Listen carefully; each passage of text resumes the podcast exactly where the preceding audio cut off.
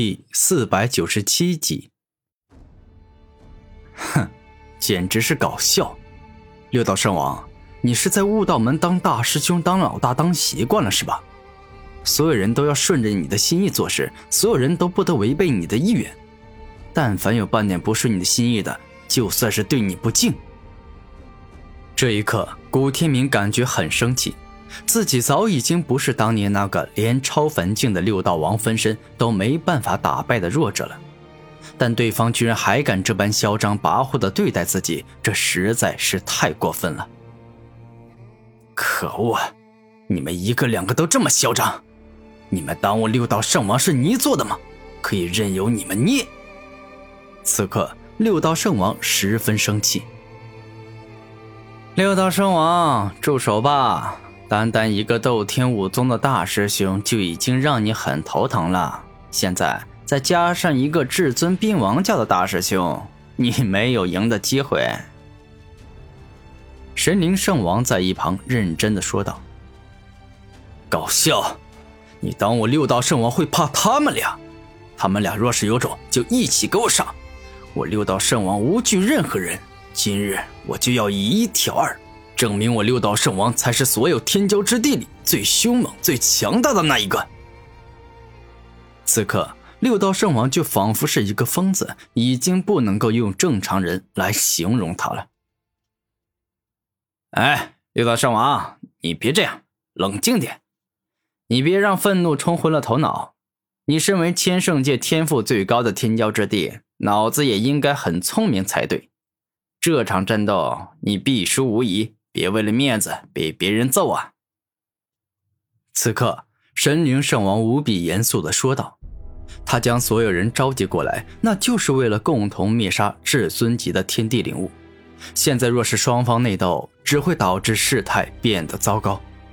都搞成这样了，我若是就此收场，那我六道圣王的面子往哪里放？”此刻。六道圣王当然知道自己不可能同时打败刀剑圣王与古天明的，但狠话都已经说出去了，总不能够就这样收场吧？六道圣王，你刚才有说什么吗？你们大家都是我召集过来对付至尊级天地领悟的，除此之外，貌似没有其他的事情发生啊！刀剑圣王、古天明，你们俩说是不是啊？这一刻。神灵王决定给刀剑帝王一个台阶下。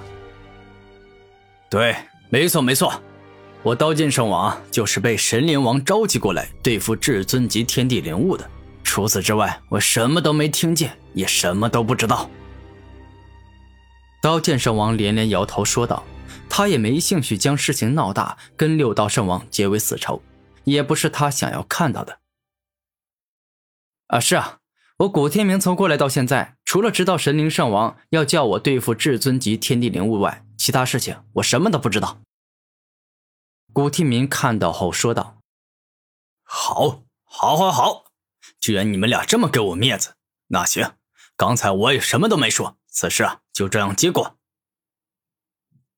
此刻出现这样的情况，六道圣王倒也乐意看到。毕竟啊，他并不是真的想要跟刀剑圣王与古天明决斗。那好，既然事情过去了，那么我们现在就来说说接下来要对付的至尊级天地灵物，它是什么样的存在？神灵圣王认真的说道：“这个倒是要真的好好听一听。”古天明点头的说道。我们这次要对付的天地灵物真的很强，它除了有至尊级修为外，还拥有鲲鹏的力量。这一刻，神灵圣王无比严肃的说道：“你说什么？拥有鲲鹏的力量？你是说那至尊级的天地灵物拥有神兽鲲鹏的力量吗？”一瞬间，纵然是六道圣王也忍不住心生害怕之意。没错。就是拥有神兽鲲鹏的一部分力量。我们这次要收服的天地灵物名为鲲鹏冰火，它是沾染了神兽鲲鹏的血液所形成的恐怖天地灵物。它能够使用神兽鲲鹏的绝招，所以特别的厉害。神灵圣王见多识广，看到过很多的古书，故此知道很多的事情。这么厉害啊！看来接下去注定是一场恶战了。古天明认真的说道：“那鲲鹏冰火蕴含了多少鲲鹏血？若是蕴含的不多，那纵然是能够使用鲲鹏的招数，也绝对不会很强。可若是它蕴含的鲲鹏血多，可能就真的毁天灭地级的力量了。”刀剑圣王认真的说道：“这个蕴含了多少鲲鹏血啊？那我是不得而知。但鲲鹏的体积很大，它随便滴出一滴血，可能就像小房子一样大了。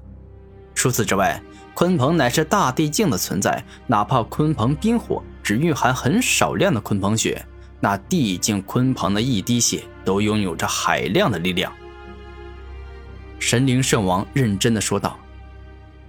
说起来，我们千圣界也算是荣幸啊！毕竟神兽鲲鹏居然来过我们这儿，且居然还在我们这儿受伤流血。想想神兽鲲鹏这么强，谁能让他受伤流血？啊？六道圣王疑惑的说道：“神兽鲲鹏虽然强，但它并非是最强的存在。